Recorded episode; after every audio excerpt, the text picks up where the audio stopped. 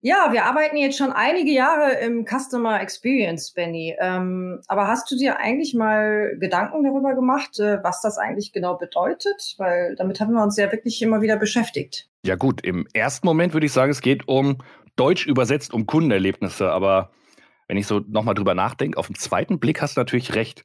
So richtig äh, schaut man gar nicht unter die Haube. Lass uns das doch mal tun. Ja, ich habe da auch letztens einen interessanten Experten gehört, ähm, der genau das Thema auch äh, von verschiedenen Sichten und, und Blickwinkeln äh, beleuchtet.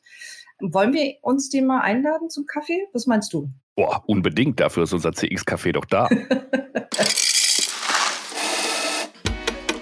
CX Café Customer Experience auf den Punkt gebracht. Wir begrüßen stets spannende Gäste bei uns im Café und helfen euch, euren Blick auf die große Welt der Kundenerlebnisse zu weiten und zu schärfen. Ich bin Jodi, Presales Manager bei SAP. Und ich bin Benny, Presales Expert, ebenfalls bei der SAP. Und zusammen sagen wir herzlich, herzlich willkommen, willkommen auf ein Eisgetränk im CX Café. Und unser heutiger Gast ist der Nils Hafner. Manche würden vielleicht auch sagen Professor Dr. Nils Hafner denn er ist Professor an der Hochschule Luzern mit dem Schwerpunkt CRM und da ist er natürlich auch ja, der well-known Guru, sage ich mal in dem Segment, Keynote-Speaker, Blogger zum Thema CRM, CX. Nebenbei ist er auch noch im Verwaltungsrat bei der Crystal Benchmark AG. Ich denke, das spricht schon für sich selbst. Hi Nils, herzlich willkommen. Erste Frage bei uns im CX-Café. Wie magst du eigentlich deinen Kaffee? Hallo Benny, hallo Juri. Ähm, ja, gerne mit ein bisschen Milch ähm, und schön heiß. Sehr gut, so sollte er sein. Nils, äh, was verstehst du denn eigentlich unter Customer Experience? Ha, eine fantastische Frage, Jodi. Dankeschön. Ähm, das ist übrigens, ein, das ist übrigens ein Problem. Also jeder redet drüber, aber also die Definitionsarbeit, die wird ganz wenig geleistet, denn Customer Experience Management hat ja eigentlich zwei Bedeutungen. Das eine sind Kundenerlebnisse, ja. Also was erlebt der Kunde mit uns? Ähm, aber das, dieses Wort Experience, das ist ja eine Übersetzung aus dem, aus dem Englischen ins Deutsche. Und da haben wir sicherlich eine Doppelbedeutung. Zum einen das Einzelerlebnis, zum anderen geht es aber auch um Erfahrung. So, und Erfahrung ist die Summe aller Erlebnisse. Gibt es noch ein bisschen mehr, was, was du hinter dem Thema Customer Experience siehst, als jetzt nur die stumpfe Definition? Naja, also wenn wir uns diese, diese breite äh, Definition anschauen, äh, die Summe aller Erlebnisse, dann müssen wir uns schon fragen, wie können wir diesem Anspruch auch ähm, gerecht werden. Das heißt, äh, die erste Frage ist bei Customer Experience Management immer, wo fange ich an? im Unternehmen so etwas äh, äh zu gestalten, mich damit auseinanderzusetzen und letztendlich auch einfach näher am Kunden zu sein. Das ist, glaube ich, für viele Unternehmen auch eine riesen Herausforderung, oder? Häufig, also ich bin jetzt im Presales unterwegs bei Kunden, Customer Experience ist so ein bisschen mein Streckenpferd. Das, was, wie, wie du es definierst, auch in deinen Vorträgen, ist aber unheimlich schwer einzuhalten, weil es ja dann doch häufig ist, dass man so eine Silo-Bildung hat. Der Vertrieb spricht nicht mit dem Marketing, hat vielleicht auch gar keine Wertschätzung für den Marketing. Marketing sagt, ja, Vertrieb wird das schon irgendwie regeln mit meinen Leads, die ich irgendwie generiere. Service ist meistens komplett außen vor und wird gar nicht in Betracht gezogen.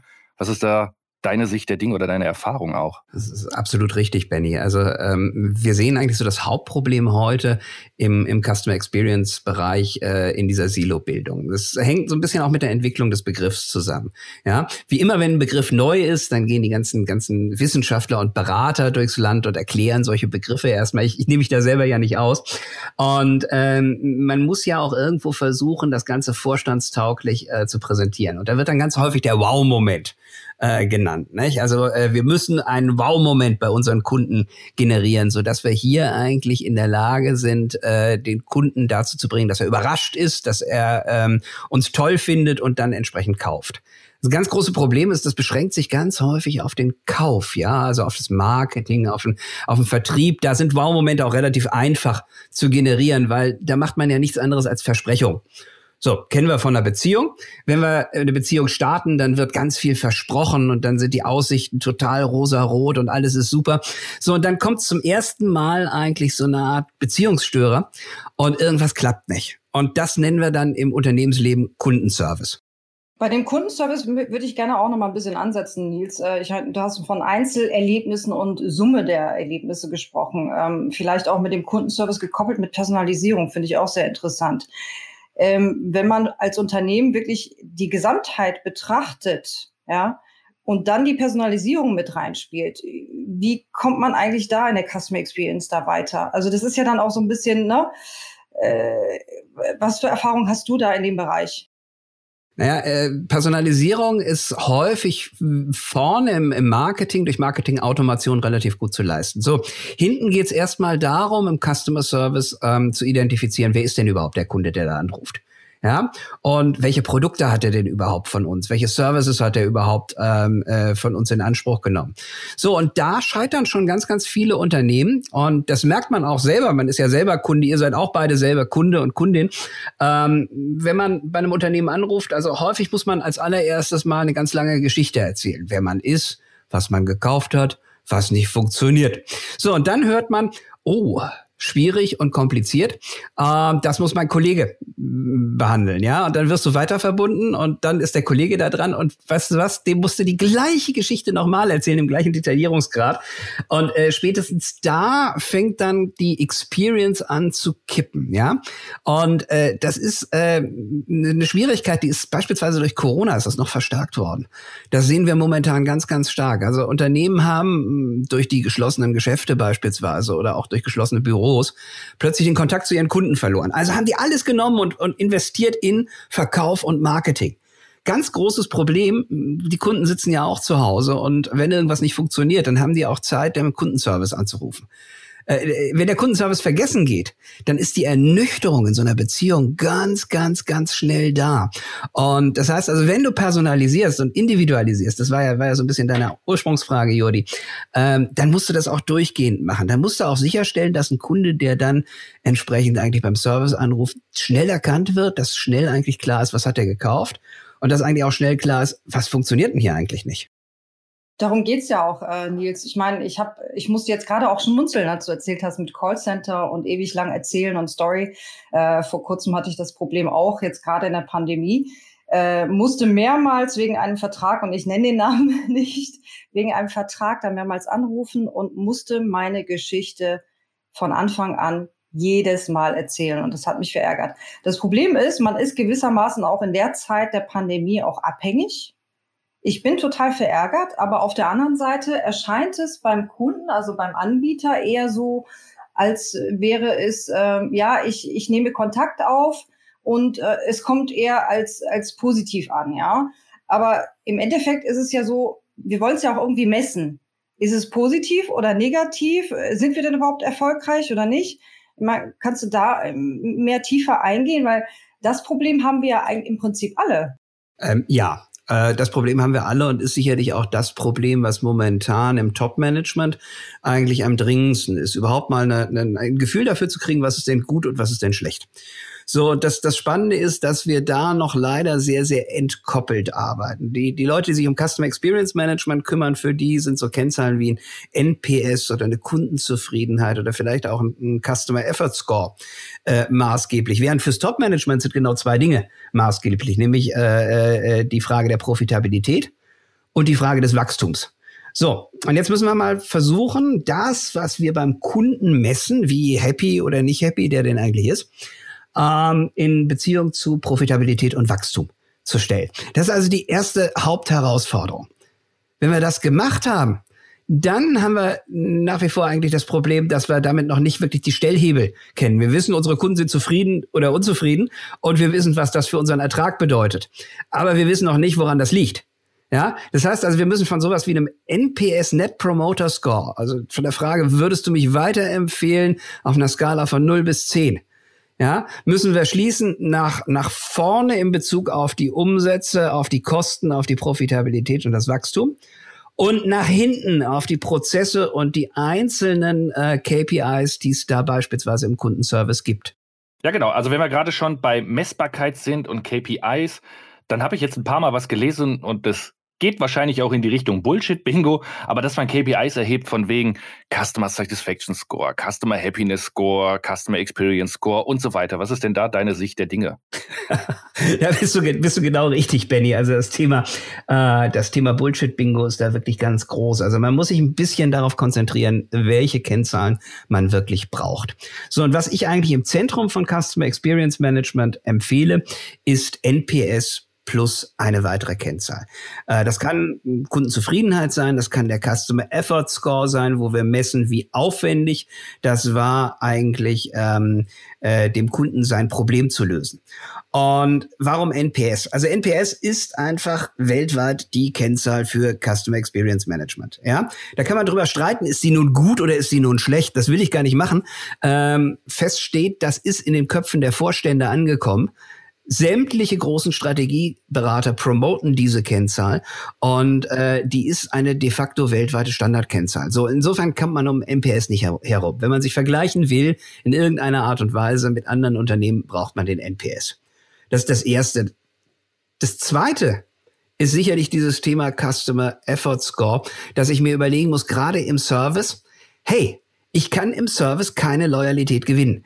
Das ist, versuche ich immer meinen Kunden zu sagen, die total, total optimistisch kommen und sagen, äh, ich will über brillanten Customer Service will ich eigentlich äh, äh, mich profilieren am Markt. Das ist völlig unmöglich. Die meisten Menschen wachen morgens nicht auf und sagen, hey, heute darf ich mit meiner Bank reden. Wie toll ist das denn? Sondern äh, die sagen was anderes. Die sagen, verdammt, heute muss ich noch bei der Bank anrufen, ich habe ein Problem. So, und genau das ist eigentlich die Ausgangslage. Ähm, dieses Problem müssen wir lösen als Unternehmen und es dem Kunden so leicht wie möglich machen. Also mit anderen Worten, der Customer Effort Score beziehungsweise das, der Kundenservice wird eigentlich immer mit, mit negativen äh, Erlebnissen verbunden, Nils, oder? Ja klar, ja klar. Also ich meine, äh, also ich, ich, ich habe jetzt mal überlegt, weil irgendwie hatte ich mir noch nie so richtig Gedanken gemacht, aber es gibt ja gar keine pos positiven Erlebnisse. Das ist, es, es gibt schon positive Erlebnisse, bloß, bloß reden wir nicht darüber. Wir Menschen sind so gebaut, dass wir gerne darüber reden, was eigentlich alles schief läuft. So, und ähm, das zweite Problem daran ist natürlich auch die Art und Weise, wie so eine Serviceabteilung im Unternehmen verankert ist. Ja, das ist ein Cost Center. So, und bei einem Cost Center schaut's Top-Management drauf und sagt, können wir da nicht noch den einen oder anderen Euro rauspressen? So, und zwar mh, hm, völlig unabhängig davon, was eigentlich sachlich ähm, gemacht werden müsste. Das ganz große Problem ist, schlechter Kundenservice ist zu teuer. Das wissen die meisten äh, äh, Manager nicht, weil Kunden, die ähm, schlechten Kundenservice bekommen, also die lange Wartezeiten haben oder die mehrfach wegen des gleichen Problems anrufen müssen, ja, die wechseln ja nicht sofort das Unternehmen, sondern die rufen so lange an, zweimal, dreimal, viermal, ja, bis sie eine Antwort haben. Ja, später wechseln die dann. Das ist ein Mittelfristeffekt. Der Kurzfristeffekt ist eine, ist eine Steigerung der Kosten um das X-fache. Wir haben das mal untersuchen dürfen hier für den größten ähm, Schweizer Kabelnetzanbieter. Und das, das Irre ist wirklich, wenn du einen, einen Kunden hast, der wegen des gleichen Problems zweimal anruft, dann ist das nicht 100 Prozent teurer, sondern das ist 120 Prozent teurer, weil die beiden Kundenkontakte auch im Hinblick auf die Lösung desselben Problems zusammengeführt werden müssen. So, und da sind wir nämlich bei dem Thema granulare KPI. Wir haben ja das Oberthema Management Cockpit und haben dann gesagt, okay, in der Mitte steht, steht NPS plus eins, vielleicht Customer Effort Score. Und jetzt müssen wir uns überlegen, wie können wir denn jetzt die Prozesse richtig smart aufstellen. So, und was da einfach mega wichtig ist, ist sich mal zu überlegen, was heißt denn dieses Thema äh, First Contact Resolution Rate? Was heißt das eigentlich Lösung im ersten Anlauf? Weil das ist die, die absolute äh, äh, beste Möglichkeit, um so ein, so ein Service, äh, Kundenservice Center äh, kosteneffizient zu führen. Das heißt also, ich muss auch in die Prozesse granulare eintauchen, Benny, um dann entsprechend eigentlich zu sagen, was ist hier ein guter KPI, den ich wirklich zu Steuerungszwecken herannehmen kann. Jetzt hatten wir es anfangs mal von Silo-Bildung und ich muss sagen, in den letzten 13 Jahren ist mit der NPS selten über den Weg gekommen. Das kam dann meistens so im Marketingumfeld, dann mit der, da gibt es ja Firmen wie Qualtrics, die machen, haben sich das zur Hauptaufgabe gemacht, aber im Service scheint das gefühlt für viele Unternehmen noch relativ neu Neuland zu sein, oder? Ja, wir, wir machen im Service leider den Fehler, dass wir, dass wir, ähm, Entschuldigung, dämliches Kundenumfrageverhalten äh, an den Tag legen, ja. Und zwar fragen wir den Kunden nach einem Kontakt ganz häufig per, per äh, SMS oder per E-Mail, bewerten Sie bitte unseren, unseren Mitarbeiter und diesen Kundenkontakt. Und, und das ist ja, das ist ja schon, schon von der Empathie her unterste Schublade, weil ich meine, macht mal die Augen zu, Jordi, Benny, macht mal die Augen zu, überlegt euch mal, super Abend mit eurem Lieblingsmenschen, ja, fantastische Nacht, alles stimmt und morgens wach, wacht ihr auf und der oder diejenige guckt euch in die Augen und sagt, und, würdest du mich auf einer Skala von 0 bis 10 auf Basis dieses Erlebnisses weiterempfehlen? Ja, das ist doch Mist. Das ist doch, das ist doch, das ist doch, das ist doch, das ist doch, Entschuldigung, das ist doch, das ist doch Mist. So, das heißt also, wir müssen uns ein bisschen überlegen, wie eigentlich äh, eine vernünftige Messung aussieht. So, und da komme ich natürlich mit einem Customer Effort Score, dass man die Leute fragt, A, haben sie eine Lösung bekommen? Und B, wie einfach war es, diese Lösung zu bekommen? Ja, ein NPS zeigt dir immer eigentlich an, wie die, wie deine Beziehung äh, zum Unternehmen ist. Ähm, wir haben das mal in der Gastronomie getestet. Wir machen ja ganz viele Tests bei uns an der Hochschule Luzern. Wir haben das in der Gastronomie getestet. Und äh, der NPS weist eine hohe Abhängigkeit auf, äh, wenn man ein Serviceerlebnis ähm, beurteilt, äh, eine hohe Abhängigkeit dazu auf, wie häufig man plant, noch in diesem Restaurant essen zu gehen. Ja, also wenn es die Kantine vom Arbeitgeber ist oder, oder wenn es das Restaurant direkt neben dem Arbeitsplatz ist, dann äh, lässt man auch gerne mal ein lausiges Erlebnis einfach so durchrauschen im Sinne von, ja, ja, passt schon, ähm, weil man weiß, man geht da sowieso morgen wieder hin. Ja, oder übermorgen. So, und insofern ist der NPS vielleicht gar, gar nicht so, gar nicht so mega geeignet, sondern wenn ich wirklich auf Einzelebene messen will, dann überlege ich mir doch, was ist die Ausgangssituation? Und die wenigsten Leute, wie schon gesagt, die, die, die wachen morgens nicht auf und sagen, ja, yeah, ich muss mit meiner Bank reden. Sondern die sagen, ich habe ein Problem, was ich mit meiner Bank lösen muss. Also ist doch die Frage nicht, würde ich meine Bank weiterempfehlen? Ich wechsle die sowieso nicht, weil es aufwendig ist, äh, zu einer anderen Bank zu wechseln. Aber die Frage ist, wie einfach macht mir meine Bank das, dieses Problem zu lösen? Das ist doch das, was interessant ist. Absolut. Und bezogen auf das Messverfahren macht es natürlich Sinn, dann, so wie ich das jetzt höre, sich mehr Gedanken zu machen, was frage ich eigentlich ab, nicht so wie die typische äh, ja, Flughafentoilette, wo ich rausgehe und drücke dann grün, rot oder gelb. Und ich frage mich dann immer so, was fängt man mit dieser Information an? Wenn ich jetzt rot drücke, weiß man auch nicht, was mir nicht gefallen hat oder wenn ich grün drücke, was mir gefallen hat. Also da einfach mal ruhig zwei, drei Minuten mehr zu investieren und sich Gedanken zu machen, welche Fragen stelle ich eigentlich am Ende vom Service. Wie du das schöne Beispiel gebracht hast, einfach zu fragen, konnten wir dein Problem lösen? Ähm, ich weiß gar nicht mehr gerade, was die nächste war. Ähm, wie einfach. Wie einfach war es, genau. Ich kriege die E-Mail in die SMS eh ob ich die jetzt gut finde oder nicht, ich werde sie wahrscheinlich gut finden, wenn irgendwas damit passiert und ich als Endanwender merke, hey ja, meine Bank hat mich beispielsweise verstanden und äh, weiß in Zukunft, ich will sie gar nicht anrufen, weil ich keinen Bock drauf habe. Ich habe da viele, viele Beispiele, ähm, wo mich, das war jetzt nicht eine Bank, das war ein Möbelhaus, die wir dann noch in diesem Gespräch vor der Warteschleife gefragt haben, dürfen wir Ihnen im Anschluss dieses Gesprächs eine SMS schicken? Ich gesagt, ja, dürft ihr machen. Dann war ich 27 Minuten in der Warteschleife, da dachte ich, schickt mir besser keine SMS, weil das Feedback, das wollt ihr nicht haben. Ähm, ja, aber ich glaube, die Judy hatte auch angesetzt zu noch einer Frage und wollte da auch noch mal ein bisschen tiefer einsteigen in diese Richtung. Ja, eigentlich wollte ich Nils auch in, in also ich habe Nils ja auch äh, gehört und, und einige Vorträge auch gesehen. Äh, und ähm, Nils, du erwähnst ja auch immer wieder mal Amazon äh, ganz nebenbei, ja, Amazon-like und äh, wie es halt Amazon auch mit der Custom Experience macht. Was glaubst du denn, was, was für also äh, vielleicht noch in die Tiefe für unsere Zuhörer? Ähm, was verbindet dich äh, Custom Experience mit, mit Amazon gemeinsam? Also was macht Amazon eigentlich so aus, was du in deinen Vorträgen erwähnst? Naja, also ich werde ja immer wieder gefragt, wer, wer macht das Thema Service eigentlich besonders gut? Und da komme ich auf Amazon, weil die relativ früh eigentlich verstanden haben, dass in ihrem doch eigentlich sehr einfachen Businessmodell des E-Commerce ähm, man nicht jedes, jede Kundenanfrage ähm, klassisch in einem Telefonat lösen muss. Und äh, das hat mir eigentlich gut gefallen, weil ähm, da hat der ehemalige Chief Service Officer von der Amazon, ist der Bill Price, ein, äh, ähm, ein Instrument entwickelt, das nennt sich Value Irritant Matrix. So. Und das Intelligente an der Value Irritant Matrix ist, äh, schaut sich mal nicht nur die Perspektive vom, vom Kunden an, wie wir das ganz häufig im CX-Umfeld machen und was eigentlich ein totaler Fehler ist, nur sich ausschließlich darauf zu konzentrieren, was will der, Kunde. Ähm, und dann auf der anderen Seite zu sehen, was will denn das Unternehmen? So, und diese Matrix, die bringt beide Perspektiven zusammen. Und das ist cool. Ja, weil wir haben immer ein Trade-off zwischen dem, was will der Kunde und dem, was will das Unternehmen.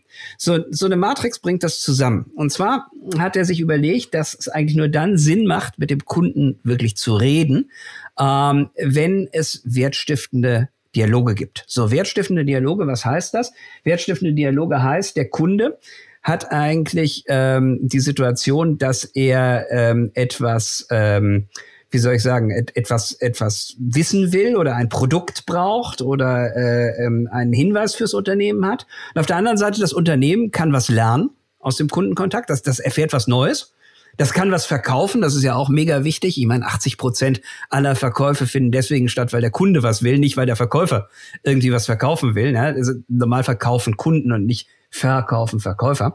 Oder ähm, äh, weil es entsprechend was sparen kann, wenn so ein persönlicher Kontakt einfach günstiger ist ähm, äh, für, für das Unternehmen. So, das Interessante, was wir hier jetzt eigentlich, was wir jetzt eigentlich sehen, ist, dass es noch drei weitere ähm, Matrixfelder gibt. Das ist eine Vierfeld-Matrix.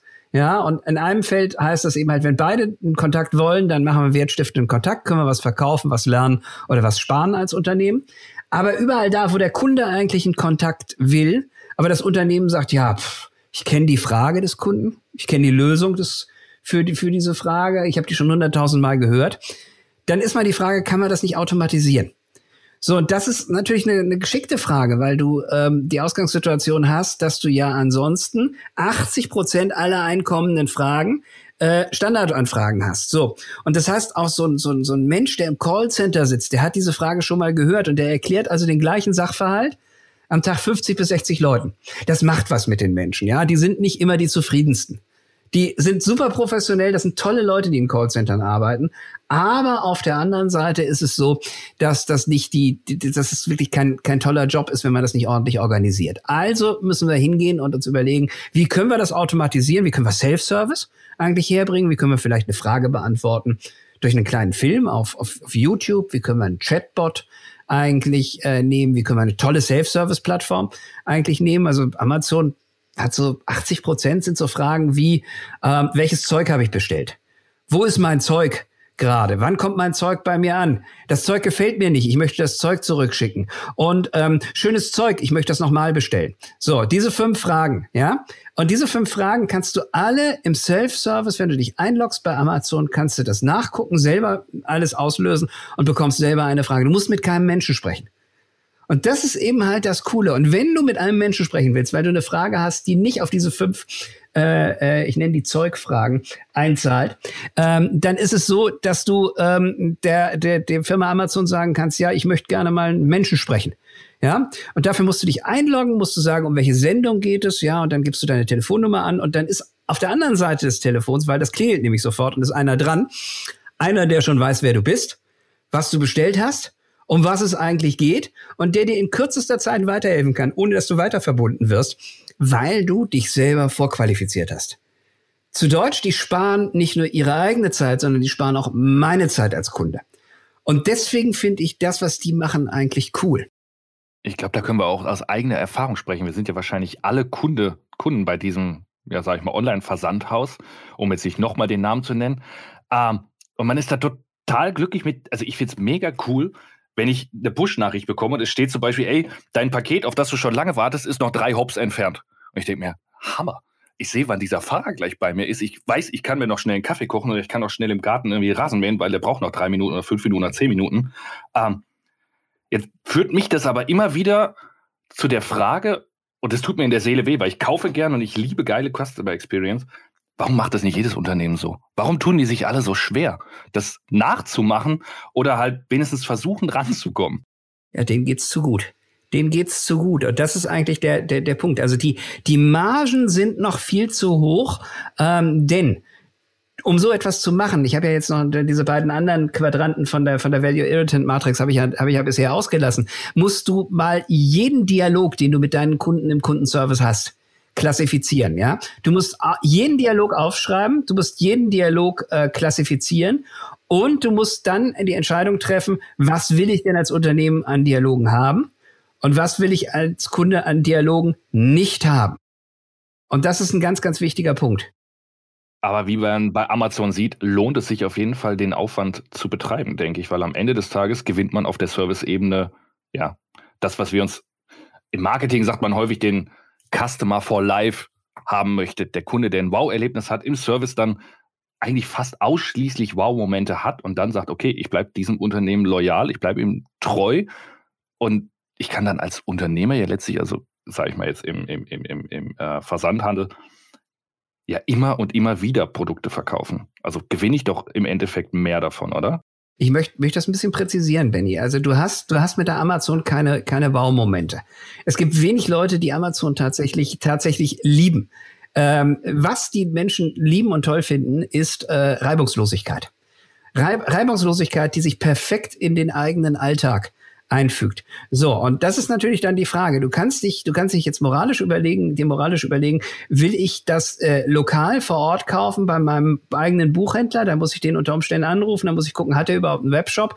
Wann kriege ich das, wann kriege ich das geliefert? Oder du sagst, ja, dann mache ich das doch eben bei Amazon, weil es geht schnell und es ist mega zuverlässig. Und das ist, ich möchte gerne, dass wir so ein bisschen umdenken und dass wir ein Verständnis haben dafür, wie Menschen Customer Service wahrnehmen, ja. Äh, kein Mensch ruft gerne aus einem, für einen Servicevorfall irgendwo an. Das wollen Menschen nicht. Ja, Menschen wollen Problemlösung. Das heißt also, ich muss mich in die Lage versetzen der Kunden und sagen, wie kriege ich deren Problemlösung möglichst schnell und reibungslos zu ihnen? So, warum habe ich als Unternehmen ein Interesse an, an Schnelligkeit und Reibungslosigkeit? Weil das für mich die kosteneffizienteste Lösung ist. Also wir sind hier mit dem CX-Management im Bereich der klassischen Betriebswirtschaftslehre, der, der Kostenrechnung. So, und da kannst du wunderbar Business Cases eigentlich rechnen und dir überlegen, wie machst du deine gesamte äh, Unternehmung eigentlich smarter. So, wenn du eben halt nur noch mit werthaltigen Gesprächen dich auseinandersetzt, dann haben deine Mitarbeiter auch dafür Zeit.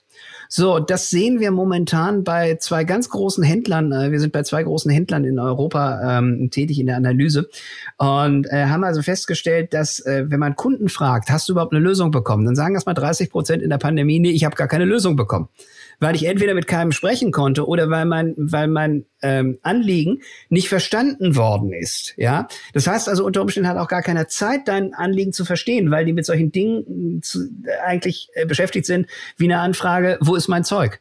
Oder wann ist mein Zeug bei mir? Oder ich möchte mein Zeug zurückschicken. Ja, und, und genau darum geht's mir eigentlich, dass wir so ein bisschen äh, überlegen, wie können wir Service smarter machen. Das gilt nicht nur für den Handel, das gilt im Prinzip eigentlich für Banken, für Versicherungen, für Telcos ganz genau so. Ein Kundenservice-Vorfall wird immer vom Kunden als ein Problem ähm, gesehen und je smarter wir das Problem lösen, ähm, desto nicht desto loyaler ist er. Aber wir verhindern eine Negativloyalität. Ja, wir verhindern einfach Ärger. Kein Kunde, der ein Problem gelöst hat, ist nachher loyaler. Sondern die Kunden bleiben auf der gleichen Loyalitätsebene. Was passiert, wenn wir das Problem nicht lösen? Ist, dass der Kunde bis zu sechsmal weniger loyal ist. Das heißt, der überlegt sich beim nächsten Mal kaufen, will ich bei dem nochmal kaufen? Nee, das war Ärger. Das war Ärger. Oh, da habe ich noch einen halben Tag in der Warteschleife gehangen. also um es mal ganz klar zu sagen, ich habe, glaube ich, insgesamt fünf Online-Reisebüros in dieser Pandemie aussortiert, weil ich schlicht und ergreifend von denen keinerlei Möglichkeiten hatte, mit denen, mit einem Menschen zu sprechen, um zu sagen, wo steht denn mein Erstattungsantrag für meinen Urlaub? So, und äh, also ich habe ein ganz klares Learning. Ähm, Flüge buche ich nur noch bei der Airline weil ich mich da wenigstens aufgrund der Größe des Unternehmens darauf verlassen kann, dass mein verdammter Antrag irgendwann mal äh, äh, entsprechend bearbeitet wird, im Gegensatz zu den Opodos dieser Welt. Nils, äh, du, du, hast jetzt wunderbare Beispiele gebracht. Äh, ich meine, wir können ja auch aus unserem Fundes auch vieles erzählen. Ähm, aber am Ende des Tages geht es ja wirklich um, um, um Menschen, um, um Menschen, die wirklich ein bestimmtes Anliegen haben, ob negativ oder positiv, was auch immer, äh, wirklich Problem haben, diesen, dieses Problem auch wirklich sehr relativ schnell reibungslos auch ähm, gelöst haben wollen. Ähm, wir kommen wieder zurück, wirklich wie, wie ein Kreislauf. Eigentlich müssten wir den Kunden richtig verstehen und jederzeit, weil das kann sich ja auch jederzeit immer ändern. Das heißt, da schließt, schließt sich sozusagen der Kreis ähm, vom Anliegen, vom Kunden, vom Menschen her, dass wir da wirklich komplett ähm, die Situation auch verstehen und das dann auch entsprechend auch in dem Kundenservice ausspielen können. Absolut richtig. Also ähm, das ist das ist eigentlich ganz schön. Wir machen ja äh, jeden Freitag um 16.30 Uhr auf Clubhouse ähm, eine halbe Stunde äh, zum Thema CX-Management. Das nennt sich Hafners rasante halbe Stunde. Und da haben wir in der in der letzten Woche eigentlich ein paar Experten auf der Bühne gehabt, die mal auch definiert haben, was muss denn ein Unternehmen eigentlich eigentlich wissen, um so einen 360-Grad-Blick zu haben. Und ähm, das ist ein ganz wichtiger Punkt, Jordi. Äh, du musst im Prinzip eigentlich wissen, wer sind deine Kunden und was haben die bei dir gekauft, also welche Transaktionshistorie haben. Das wäre wirklich so, diese, diese Kundendaten wirklich, wirklich komplett äh, da haben. Aber zum anderen ist auch ganz, ganz wichtig, wie die mich einschätzen, also diese ganzen Befragungsdaten, Stichwort NPS, Customer Effort Score, und aber auch, was sagen die denn im Internet über mich, ja? Also dieses ganze Thema, dieses ganze Thema Webmonitoring, ähm, haben die mal eine Rezension auf äh, Google hinterlassen? Haben die mal eine Rezension auf Booking hinterlassen? Ähm, wo werde ich eigentlich im Internet bewertet? Mit welchen Worten? Ähm, und, und, und wie schätzen Kunden mich ein? Und ich glaube, dieses, dieses, diese drei Datentöpfe, nicht? Also so der eine öffentlich verfügbare Internettopf, der zweite firmenintern verfügbare Kundendatentopf und der dritte Kundenbefragungstopf. Wenn die so zusammenkommen, dann hast du eine sehr, sehr gute Sicht auf den Kunden und dann kannst du auch das machen, was so in der Value Irritant Matrix ähm, ganz unten steht. Ähm, das ist ja, das ist ja im Prinzip steht da Eliminate. Das sind Dialoge, die will der Kunde nicht haben und die will auch das Unternehmen nicht haben. Und ähm, die resultieren aus Beschwerden vom Kunden, ähm, die das Unternehmen eigentlich kennen könnte. So, und das bedeutet ja, dass wir als Organisation den gleichen Fehler zweimal gemacht haben. Und ihr wisst beide, wie man das nennt? Jodi, Benny? Wie man das nennt, wenn eine Organisation den gleichen Fehler zweimal macht? Nein. Selbstmord. Doof. Doof. Doof nennt man das. Doof nennt man das. So. Und das ist, das ist jetzt genau der Punkt. Also, deswegen ist diese, diese, diese Matrix auch so, auch so großartig. Wir wollen kein doofes Management. Wir müssen uns überlegen, was haben wir schon mal gehört? Und was kostet uns eigentlich nur Zeit und nach wie vor Geld? Und wie stellen wir, wie machen wir den Prozess smarter? So in der Wissenschaft spricht man davon Process Recovery. Aber ich glaube, das ist eigentlich ganz gut so zu, zu, zu merken mit dem Wort doof. Wir wollen kein doofes Management. Wir wollen lernende Prozesse. Und das hört sich immer leichter an, funktioniert aber mit einer, mit einer Tool-Unterstützung natürlich wesentlich besser, als wenn ich diese Tool-Unterstützung sowohl im, im Bereich von, von Customer Insights als auch im Bereich von, von wirklich operativen CRM eigentlich nicht habe. Dann kann ich das nicht machen. Wenn du, du hast jetzt lernende Prozesse angesprochen, Nils. Ähm, wenn wir jetzt mal so in die Kugel schauen, ja, ähm, so in zwei Jahren äh, Richtung Zukunft, äh, was, äh, wie würde, wie sieht deine Sicht aus? Äh, was für eine Veränderung müsste, müssten wir tun, äh, insgesamt auch die Unternehmen? In welche Richtung müssen wir uns bewegen? Wenn ich in die Zukunft gucken könnte, wäre ich reich. Ähm, da ich versuche, das zu, da ich versuche, das zu werden und einfach noch nicht bin, ähm, habe ich mich mit einem sehr smarten Typen zu, äh, zusammengetan. Das ist der Harald Henn. Harald Henn ist ähm, äh, äh jetzt seit knapp 30 Jahren, 35, 40 Jahren einfach der ähm, Customer Service Guru in Deutschland. Und der Harald Henn und ich haben mal versucht, in diesem Bullshit-Bingo, was ich ja nun wirklich nicht gut haben kann, äh, ein bisschen Ordnung zu, zu reinzubringen. Und wir nennen das CX-Trendradar. Das heißt, wir haben uns überlegt, was für Trends in, im Bereich der, der Menschen, also People, im Bereich der Prozesse und im Bereich von Technologie sind eigentlich wirklich relevant heute fürs Top-Management. Und da sind wir so auf, auf, auf 18 äh, Trends eigentlich gestoßen. Das fängt an bei einer, bei einer CX-Strategie, dass wir uns überlegen müssen, ähm, wie stellen wir uns als Unternehmen eigentlich strategisch auf. Das geht über die, das Mitarbeiter finden und Mitarbeiter ausbilden, um wirklich kundenorientiert zu sein. Geht es bis hin eigentlich zu Bots, Chatbots, Conversational UI. Ähm, und in der Mitte stehen eigentlich solche Dinge, die wir schon besprochen haben, wie das Management Cockpit und, ähm, und wie die Value Irritant Matrix. So. Und wir haben mal versucht, diese Themen so aufzudröseln, dass wir die mit ähm, gesundem Menschenverstand beschreiben können, dass wir hm, darstellen, ähm, was eigentlich momentan so die, die, die Hauptthemen sind. Und da stellen wir eins fest. Wir haben im letzten Jahr, eigentlich in diesem Jahr 2020 durch die Pandemie, in Bezug auf CX-Management einige Veränderungen gesehen. Ja, ich habe es kurz schon gesagt, das Thema Marketing, Vertrieb ist explodiert. Da hat jeder sich gesagt, wie schaffe ich es denn, ähm, Nähe herzubringen, äh, trotz Distanzregeln. So, Nähe trotz Distanz, das ist ein super Thema, da sollte man eigentlich mal ein Event draus machen. Ähm, und hat also entsprechend geschaut, dass man auch vor allen Dingen mit, mit Tools hier in Marketing und Vertrieb ein gutes Kundenerlebnis herbringt, dass die Leute überhaupt noch kaufen. So, und was man dabei völlig vergessen hat, ist Kundenservice einzubinden. Und was man völlig vergessen hat, ist wirklich das Omnichannel so aufzustellen, dass das dann, wenn wir Shops wieder aufmachen, wenn wir Büros wieder aufmachen, wenn wir, wenn wir Außendienste wieder äh, zum, zum Leben erwecken, dass das alles miteinander zusammenspielt. So, und die Schwierigkeit, die ist, äh, die ist groß. Und ähm, da sehe ich in zwei Jahren ein großes, großes Problem auf uns zukommen. Äh, wir haben das mal überschrieben mit, ähm, äh, dass jetzt eigentlich Strategie und Omnichannel im Vordergrund stehen müssten. Das wird aber nicht passieren, da muss man ehrlich sein, das wird nicht passieren, solange wir die Pandemie haben. So, und wenn die vorbei ist, dann wird es eine Konsolidierungswelle geben im CX-Management. Und da wird man sich sehr klar fragen müssen, ähm, was ist meine Strategie und was sind denn wirklich differenzierende Kundenerlebnisse? Was ist bei mir als Unternehmen anders als bei meinem Konkurrenten? Gut, angesichts der Zeit würde ich jetzt unser Gespräch noch mal ein bisschen zusammenfassen, so auf die wichtigsten Punkte, die mir im Gedächtnis geblieben sind und du kannst mich da gerne ergänzen. Und ich habe danach auch noch mal eine abschließende Frage an dich, Nils. Für mich ist jetzt rausgekommen, CRM ist in erster Linie das Thema Beziehungen und Emotionen, beziehungsweise die Summe aller Erfahrungen ist die Kundenerfahrung, beziehungsweise dann auch eine positive Kundenbindung. Dann ist es wichtig, und das hatten wir mit dem Banking-Beispiel, nerv deinen Kunden nicht, sondern löse seine Probleme. Der Kunde will dich nicht anrufen, ähm, er möchte es möglichst einfach gelöst haben. Dann geht es darum, den Kunden zu begeistern. Und wie begeistere ich einen Kunden? Das äh, ist jetzt nicht ausschließlich aus dem Gespräch heute, sondern auch von all deinen Vorträgen, die ich immer höre, äh, durch Kompetenz und Sympathie. Und eins von beiden fehlt leider häufig, ne? Aber wenn man das zusammenbringt, habe ich heute gelernt, ist man da auf dem, auf dem, auf dem guten Weg. Dann ist das Thema Timing noch wichtig, wenn der Kunde irgendwie einen Servicefall hat und irgendwie gerade unzufrieden ist, dann ist es vielleicht nicht so gut, ihm noch äh, nebenbei anzubieten und zu sagen, hey, hast du nicht Bock, irgendwie noch einen neuen Bausparvertrag abzuschließen, wenn er eh schon gerade enttäuscht war. Dann haben wir über das Thema Kennzahlen gesprochen und Messbarkeit. Da war unser Outcome NPS plus eins, also einen weiteren KPI. Und du magst deinen Kaffee mit ein bisschen Milch.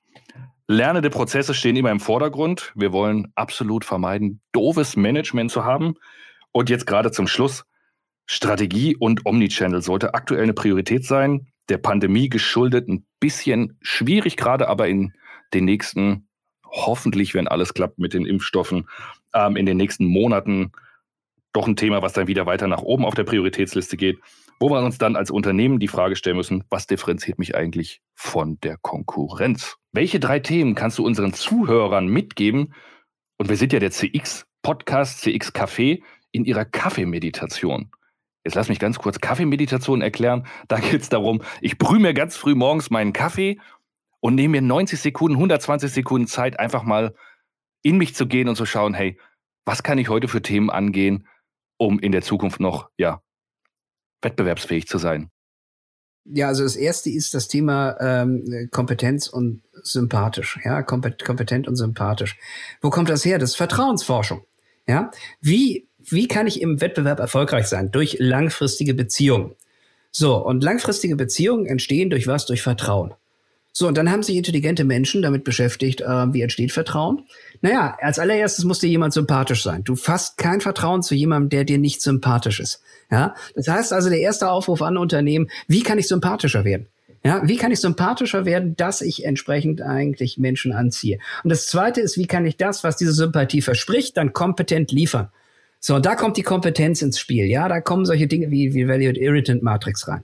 Das ist so mein erster Punkt. Kompetenz und sympathisch. Stell dir morgens vor deinem ersten Kaffee die Frage, 90 Sekunden, mach die Augen zu. Ähm, wie kann ich kompetenter, wie kann ich sympathischer werden in den Augen meines Kunden?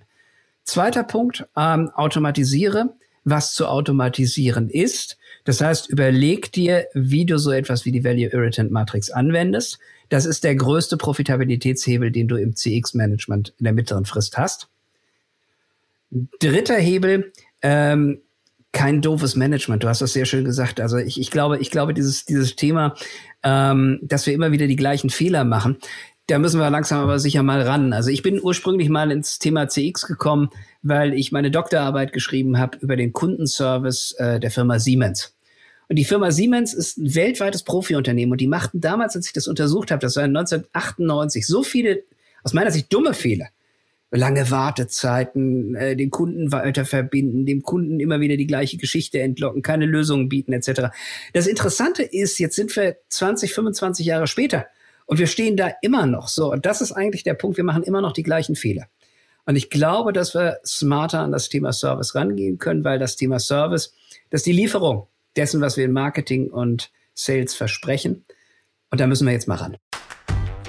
Sehr interessantes Gespräch, wirklich viele Themen gehabt, Nils. Vielen, vielen Dank. Also, Benny, mein Kaffee ist jetzt äh, kalt. Ähm, das Gespräch hat mich jetzt so gefesselt, dass ich äh, kaum ähm, meinen Kaffee austrinken konnte. Also äh, sehr, sehr interessante Themen und auch wirklich Innovationen und Impulse, die du uns gegeben hast, Nils. Also vielen Dank auch von unserer Seite. Für mich war es ebenfalls ein Genuss. Mein Single Origin aus Äthiopien wurde köstlich genossen bei diesem Gespräch. Vielen Dank auch von meiner Seite und an die Zuhörer, wenn euch diese Folge gefallen hat, dann abonniert uns gerne, dann verpasst ihr keine der weiteren Folgen. Vielen Dank fürs Zuhören und bis, Juri, demnächst. demnächst.